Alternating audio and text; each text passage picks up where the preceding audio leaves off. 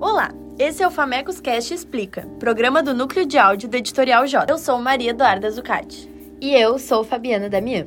O Explica vai contextualizar para você, a cada episódio, algum acontecimento, conceito, ideia ou personagem que ajuda a interpretar a realidade do momento. No episódio de hoje, vamos falar sobre o Dia Internacional da Mulher e o motivo dele ser comemorado no dia 8 de março.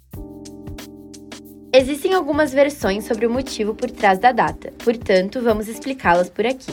A ideia de que o 8 de março surgiu a partir de um incêndio em uma fábrica em Nova York é bem popular e existem algumas versões sobre ela.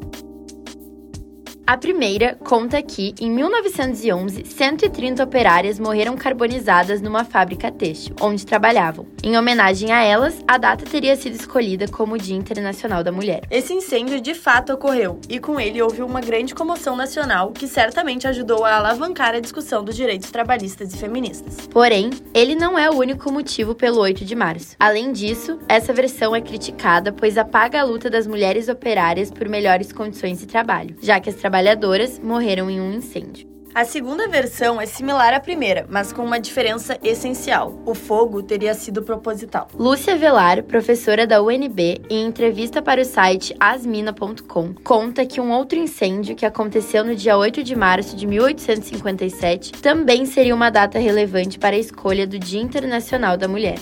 Lúcia explica que trabalhadoras da indústria têxtil entraram em greve solicitando melhores condições de trabalho. As grevistas foram trancadas em uma sala e brutalmente assassinadas pelo fogo. A data teria sido escolhida para relembrar a luta por igualdade para as mulheres. No entanto, essas duas primeiras versões carecem de detalhes.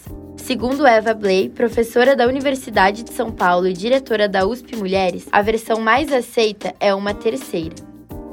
A criação de um Dia Internacional da Mulher foi proposto por Clara Zetkin no segundo Congresso Internacional de Mulheres Socialistas de 1910, em Copenhague.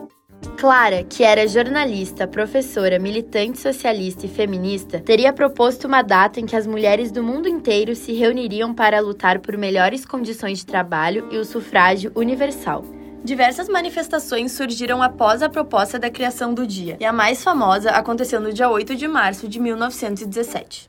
Na ocasião, operárias russas do setor de tecelagem entraram em greve e pediram apoio aos metalúrgicos.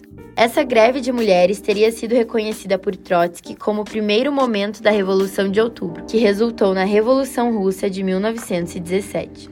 Assim, em 1975, a ONU oficializou o dia 8 de março como o Dia Internacional da Mulher. Nos últimos anos, é possível presenciar uma ressignificação capitalista do Dia Internacional da Mulher. Desde presentes como buquês de flores e maquiagens, até marcas fazendo promoções comemorativas, podemos ver o verdadeiro motivo por trás da data sendo mascarado: a luta feminista por igualdade.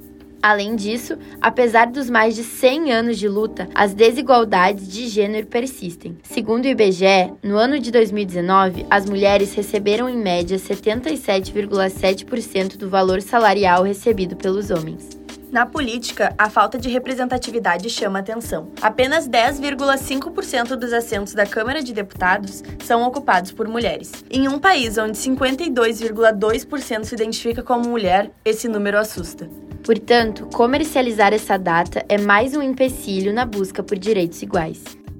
Este foi o quinto episódio do Famecos Cast Explica, programa do núcleo de áudio do Editorial J. Este episódio contém referências do site asmina.com.br e o artigo de Eva Blay, 8 de março, Conquistas e Controvérsias. Na produção estão Jamil Aikel, Maria Eduarda Zucati e Fabiana Damian. A supervisão é do professor Tércio Sacol. Não deixe de nos acompanhar nas redes sociais por Famecos Cast e Editorial J. E confira também os nossos outros programas, Aspectos, Conexão Cultural e Examina. Agradecemos a sua audiência e até o próximo episódio.